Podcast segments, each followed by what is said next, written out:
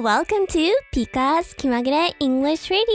このラジオではカナダとアメリカの帰国子女ピカがアメリカ文化やネイティブが使う英語の表現を紹介していきます。So let's start! 先日ディズニープラスに加入してディズニー映画を見る機会が増えました。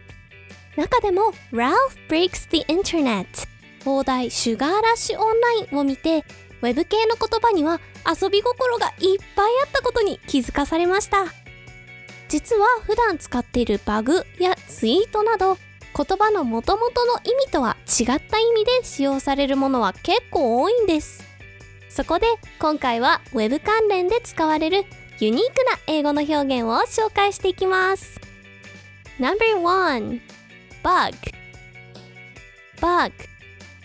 バグはアプリやプログラムの不具合を指しますが虫という意味も持つ言葉です。面白いことに世界で最初にコンピューターに発生したバグは実際に虫が入り込んだため起きたそうです。不具合を直すことをデバッグと言いますが外へという意味の窃盗語 D と不具合という意味の bug でできた言葉になります。最初のバグの修理がパソコン内部から物理的に虫を外へ出す作業だったと思うとデバッグの意味も面白く感じますね。ちなみにバグは英語だと glitch と呼ばれることもあります。No.2 tweet. Tweet. Tweet はもともとは小鳥のさえずりを意味する言葉です。今は Twitter で投稿することやその投稿自体も指すようになりました。Twitter のアイコンが鳥なのもうなずけますね。またツイートから派生してツイートする人のことを Twitter と呼びます。ちなみに Twitter で24時間限定の公開にできる投稿機能はフリートと呼ばれています。これは早いという意味に由来しているそうです。No.3 Evangelist. Evangelist.